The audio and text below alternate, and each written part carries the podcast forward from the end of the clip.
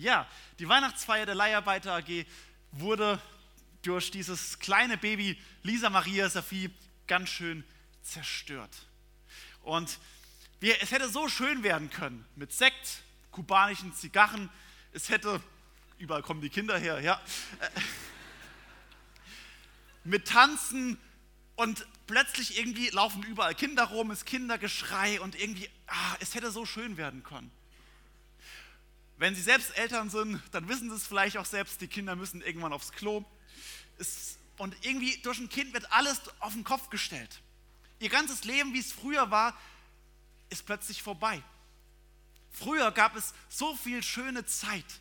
Früher gab es für Sie als Ehepaar, als, äh, gab es Abende zusammen auf dem Sofa. Es gab Essen gehen im Restaurant ohne Kinderbesteck und nach 19 Uhr. Es gab Zeiten, wo Sie einfach nur gemütlich auf dem Sofa waren, wo Sie erzählt haben, wo Sie gelesen haben, wo Sie einfach nur die Ruhe genossen haben. Und jetzt, jetzt ist es alles eingetauscht in Geschrei, in Wickeln, den Kampf ums Umziehen und Schlaf, den gibt es jetzt nur noch in 60 Minuten Etappen. Alles hat sich verändert. Babys machen unser Leben doch kaputt. Unsere ganzen Freiheiten, alles das, was früher so schön und so angenehm war, all das ist vorbei. Unser Leben ist kaputt, seit es diese Babys gibt. Wir haben eben die Weihnachtsgeschichte vorgelesen gehört aus dem Lukas-Evangelium, so wie es uns der Evangelist Lukas überliefert hat. Und man malt sich das immer so schön aus, so schön romantisch, so idyllisch. Wobei, wenn man drüber nachdenkt, ein Kind zu bekommen auf der Reise, unterwegs, ein Kind zu bekommen, nicht ganz bequem im Krankenhaus, sondern in einem Stall, kein Arzt dabei, keine Hebamme, nur der eigene Mann als Geburtshelfer dabei. Ob das so romantisch und idyllisch war, also für Josef mit Sicherheit nicht, das kann ich inzwischen aus eigener Erfahrung sagen. Und irgendwie, wir malen uns aber trotzdem das schön aus. Ob es idyllisch war, sei es dahingestellt. Wer es definitiv sich nicht über dieses Kind gefreut hat, das Kind, was am ersten Weihnachten äh, geboren wurde, das lesen wir in einem Bericht kurz nach dem, äh, kurz nach dem Bericht, den wir eben gehört haben. Nämlich aus dem folgenden Bericht, und ich lese es, sechs Verse aus dem Matthäusevangelium, Kapitel 2, die Verse 1 bis 6. Als Jesus geboren war in Bethlehem in Judäa zur Zeit des Königs Herodes, Sieh, da kamen Weise aus dem Morgenland nach Jerusalem und sprachen, wo ist der neugeborene König der Juden? Wir haben einen Stern gesehen im Morgenland und sind gekommen, ihn anzubeten. Als das der König Herodes hörte, erschrak er und mit ihm ganz Jerusalem. Und er ließ zusammenkommen alle hohen Priester und Schriftgelehrten des Volkes und erforschte von ihnen, wo der Christus geboren werden sollte. Und sie sagten ihm, in Bethlehem, in Judäa, denn es steht geschrieben durch den Propheten Micha, und du, Bethlehem im jüdischen Land, bist keineswegs die kleinste unter den Städten in Juda, denn aus dir wird kommen der Fürst, der mein Volk weiden soll. Dieser Bericht, den wir meistens so immer aus der Perspektive hören und lesen von diesen Weisen aus dem Morgenland, das ganz nebenbei gibt es noch eine zweite Bericht dabei, eine zweite Person, die im Mittelpunkt steht. Und diese Person erschrickt zutiefst über die Geburt von Jesus. Es ist der König Herodes. Völlig unvorbereitet klopfen eines Tages diese weisen Männer bei ihm am Königshof an und sagen, sie sind aus einem fernen Land und sie haben einen großen Stern gesehen. Und für sie ist ganz klar, dieser Stern der kündigt die Geburt eines großen Königs an. Ein mächtiger König, der neu geboren ist. Und deswegen sind sie ihm gefolgt. Und es muss ein so mächtiger König sein, dass nicht mal die Sterne, nicht der ganze Kosmos nicht schweigen kann bei seiner Geburt. Und so sind sie nach Jerusalem gekommen und fragen bei der Hauptstadt an, ist er hier geboren? Und der König Herodes erschrickt und mit ihm die ganze Hauptstadt Jerusalem. Ein neuer König? Ein mächtiger König noch dazu? Und dann dazu noch einer, der von den Propheten im Alten Testament, der von dem Propheten Micha 700 Jahre zuvor vorhergesagt worden ist, angekündigt worden ist, dass er kommen wird? Ein Fürst, der das Volk weiden wird, also sicher leiten wird? Ein guter Regent, einer, der das Volk führt? Für Herodes, für den König Herodes war das definitiv kein Grund zu feiern. Denn wie im Anspiel wir eben gesehen haben, war es bei ihm wirklich so, dass er voller Überzeugung sagen kann, dieses Kind macht mir die gute Stimmung kaputt. Nicht das Weihnachtsfest, das gab es dann erst danach, aber dieses Kind zerstört alles, alles, was ich mir bisher aufgebaut habe. Denn wenn ein König geboren wird, dazu ein Mächtiger, heißt es ja, dass ich als König abdanken muss. Dann heißt es ja, dass meine Macht begrenzt ist. Dann heißt es ja, dass meine Zeit vorbei ist. Und dabei hat er sich so viele Jahre hinaufgearbeitet. So viele Jahre hat er sich eingesetzt. So viele Jahre hat er alles dran gegeben, an die Macht zu kommen, hat sich hochgearbeitet, hat die Mächtigen, die Reichen auf seine Seite bekommen. So viele Jahre hat er gebraucht, dass das Volk ihn mag, ihn akzeptiert.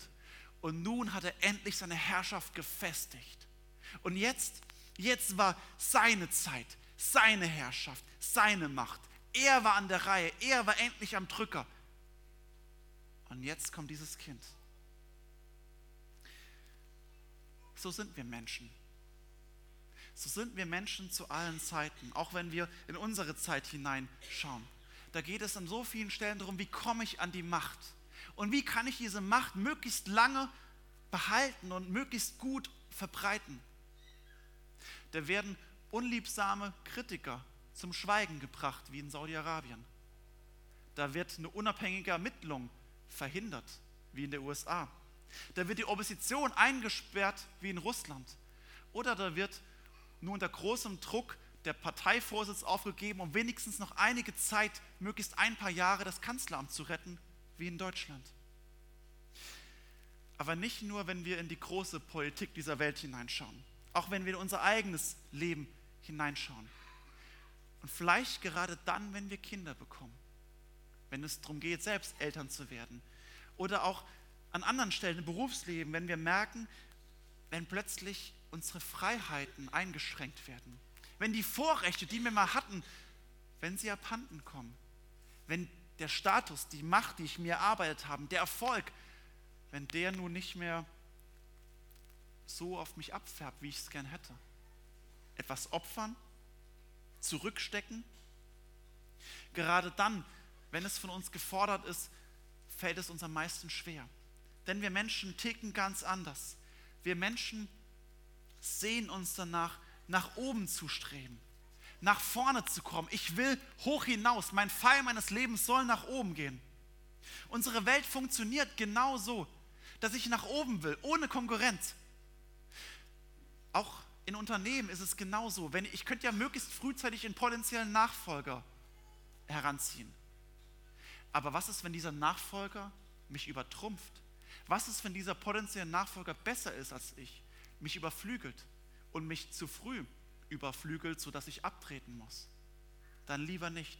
Dann lieber nicht. Alle anderen niederhalten. Unsere Welt funktioniert so, dass ich sage, ich will hoch hinaus.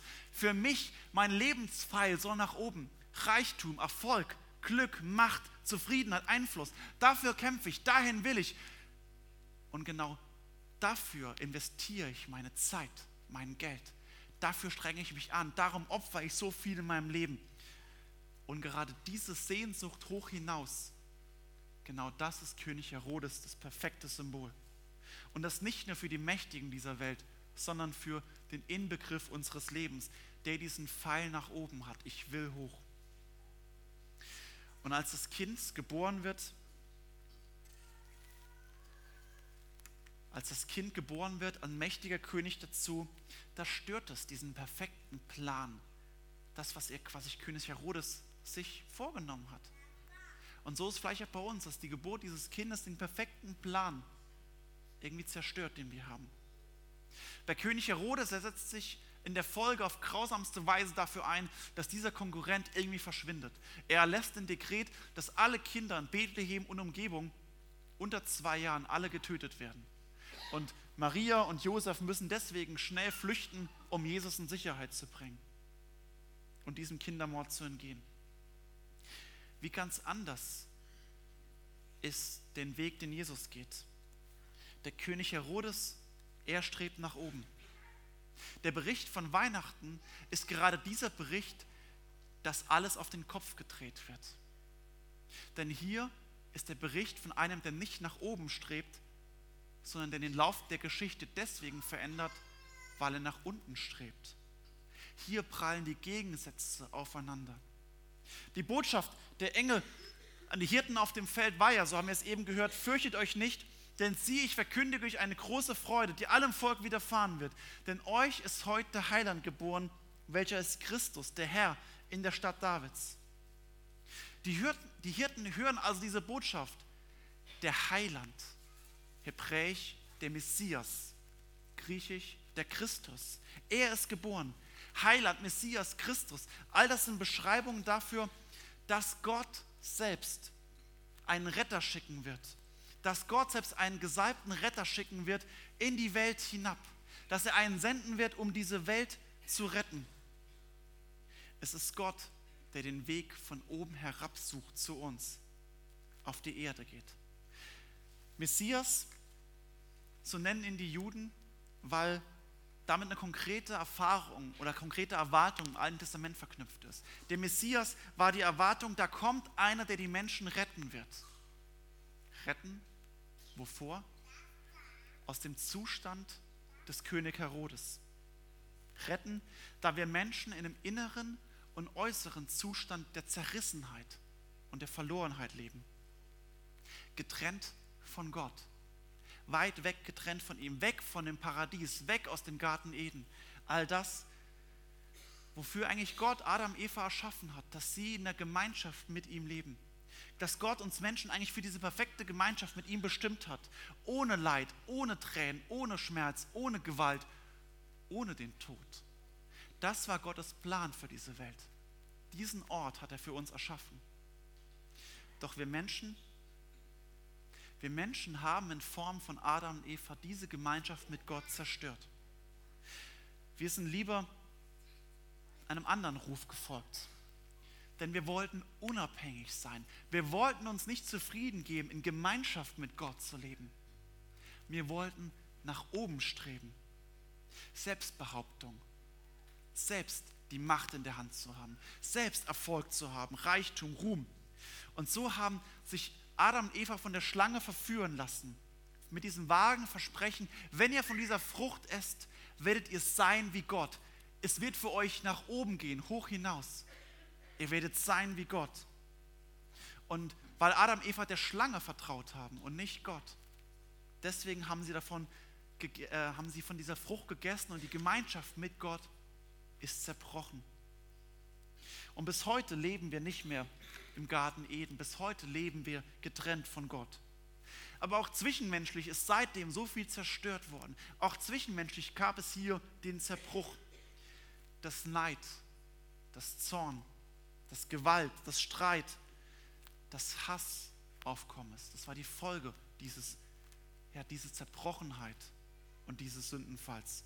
Und auch innerlich in uns drin ist viel zerbrochen, dass wir zufrieden, unzufrieden mit uns drin sind dass wir unzufrieden in unserem Leben sind, dass wir unglücklich sind, unerfüllte Sehnsüchte, unerfüllte Wünsche, nie zufrieden.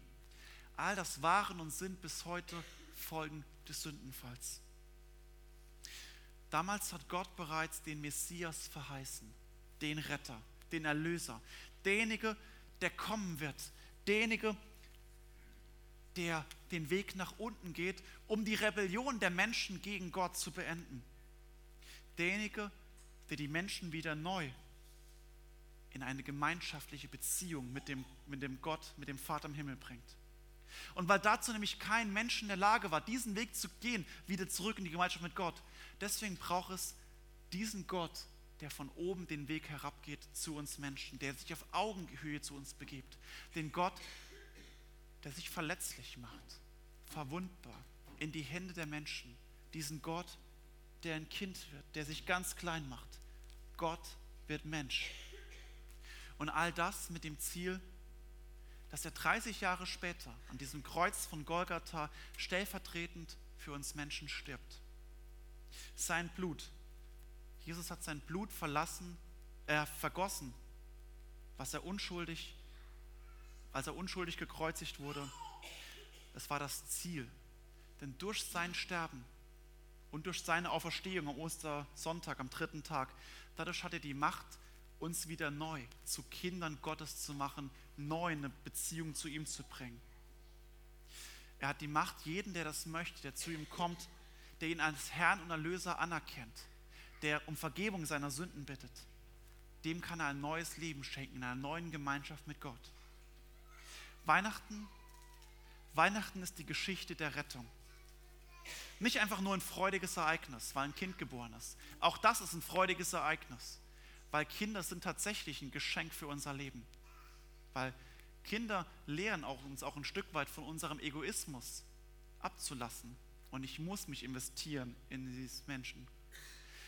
Und hier ist es das Vorbild, dass Gott sich selbst alles abstreift und klein macht, erniedrigt, um sich in einer Liebe zu verschenken. Die Engel, sie verkünden den Hirten auf dem Feld diese Botschaft und sagen, siehe, eine, eine Freude, die allem Volk widerfahren wird. Und zugleich laden sie diese Hirten ein und sagen, Hirten, kommt und seht, kommt und seht. Weihnachten ist bis heute eine einzige Einladung. Komm und sieh. Komm und sieh. Nicht zum Tannenbaum, nicht zu den Geschenken. Komm und sieh. Nicht zu der Party, nicht zu der Familienfeier, nicht zum Alkohol, zum Tanzen, zur kubanischen Zigarre.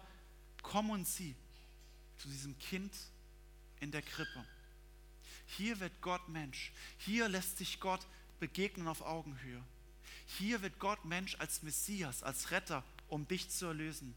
Und deswegen ruft dieses Kind in der Krippe, ruft, komm, komm her zu mir, komm zur Krippe, komm zum Kreuz komm zu mir, ich will dir ein neues Leben geben. Glaube, dass ich der Christus bin, der Retter, derjenige, der für dich mein Leben gelassen hat. Glaube, dass ich der Sohn Gottes bin, der alles hingibt, um dich zum Kind des Vaters zu machen. Komm und sieh. Das ist die Einladung von Weihnachten.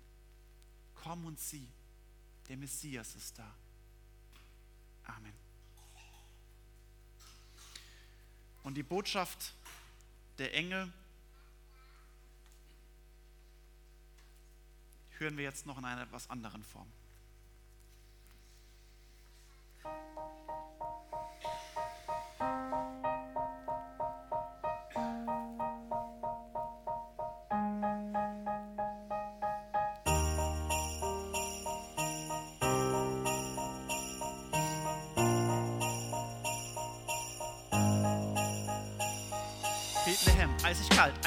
Sternenklare Nacht, die High Society schläft, doch die Hirten sind noch wach. Auf dem Feld vor den Toren tun sie tapfer ihren Job. Tag und Nacht auf der Wacht, das Gehalt ist ein Flop. Rente gibt es nicht, keine 40-Stunden-Woche. Die harte Arbeit sitzt den armen Männern ganz schön in den Knochen. Wie schön wäre jetzt ein Bett in einem warmen Zimmer. Doch sie müssen draußen frieren, alles läuft wie immer. Aber nein, was ist das? Plötzlich wird der Himmel hell, es ist wie Flutlicht bei Champions League, alles total grell. Unsere Stunde hat geschlagen, hört man viele Hirten schreien. Die starken Männer werden vor den Engeln alle ziemlich kalt. Gott und wir, oh oh no, das passt einfach nicht. Wenn uns Gott Boten schickt, heißt das ganz bestimmt Gericht. Die Angst ist riesengroß, alle Hirten zittern, als er spricht. Doch aus Furcht wird Freude, denn sie hören aus dem Licht. Der Messias ist da, der Messias ist da. Gott schickt euch seinen Retter, ruft Halleluja. Der Messias ist da, euer Warten ist vorbei. Das Kind in der Krippe, das macht euch frei. Der Messias ist da, der Messias ist da. Gott schickt euch seinen Retter, ruft Halleluja. Der Messias ist da, euer Warten ist vorbei. Das Kind in der Krippe, das macht euch frei.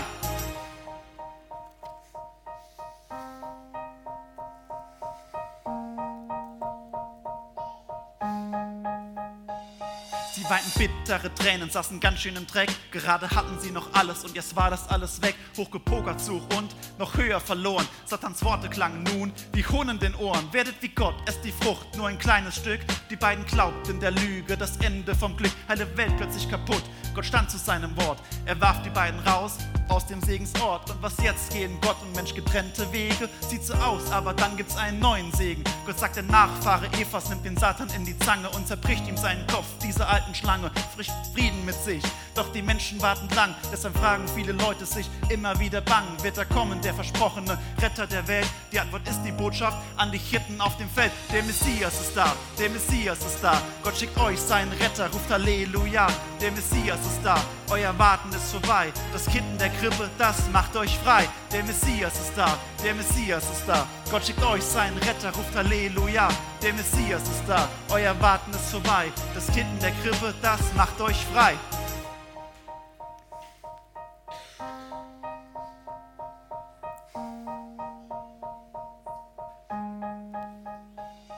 Deutschland, eisig kalt, eine ganz normale Stadt. Die Weihnachtsgans hat geschmeckt, alle zufrieden und satt. Nach dem Fest mal noch Pudding und Opa holt den Schnaps, dann sagt Mama für alle den erlösenden Satz. Geschenke Zeit, Leute, ab, jetzt zum Weihnachtsbaum. Was das Christkind wohl gebracht hat, na, lasst uns mal schauen. Dass der Wettlauf zum Christbaum, die Kleinen flitzen los, die Papierfetzen fliegen, die Freude riesengroß. Da liegen Playstation, Puppenhaus und Freiburg-Trikot. Eine Karte fürs Musical und Pokémon Go. Kinder, was für ein Abend und was für tolle Gaben. Doch viel größer war das, was die Hirten haben. Draußen auf dem Feld saßen diese Armen, als die Engel vom Himmel mit der Hammerbotschaft kamen. Freut euch, ihr Kinder, mehr als an dem Geld, an dem Kind in dem Krippe, dem Retter der Welt. Der Messias ist da, der Messias ist da. Gott schickt euch seinen Retter, ruft Halleluja. Der Messias ist da, euer Warten ist vorbei. Das Kind in der Krippe, das macht euch frei. Der Messias ist da, der Messias ist da. Gott schickt euch seinen Retter, ruft Halleluja. Der Messias ist da, euer Warten ist vorbei. Das Kind in der Krippe, das macht euch frei.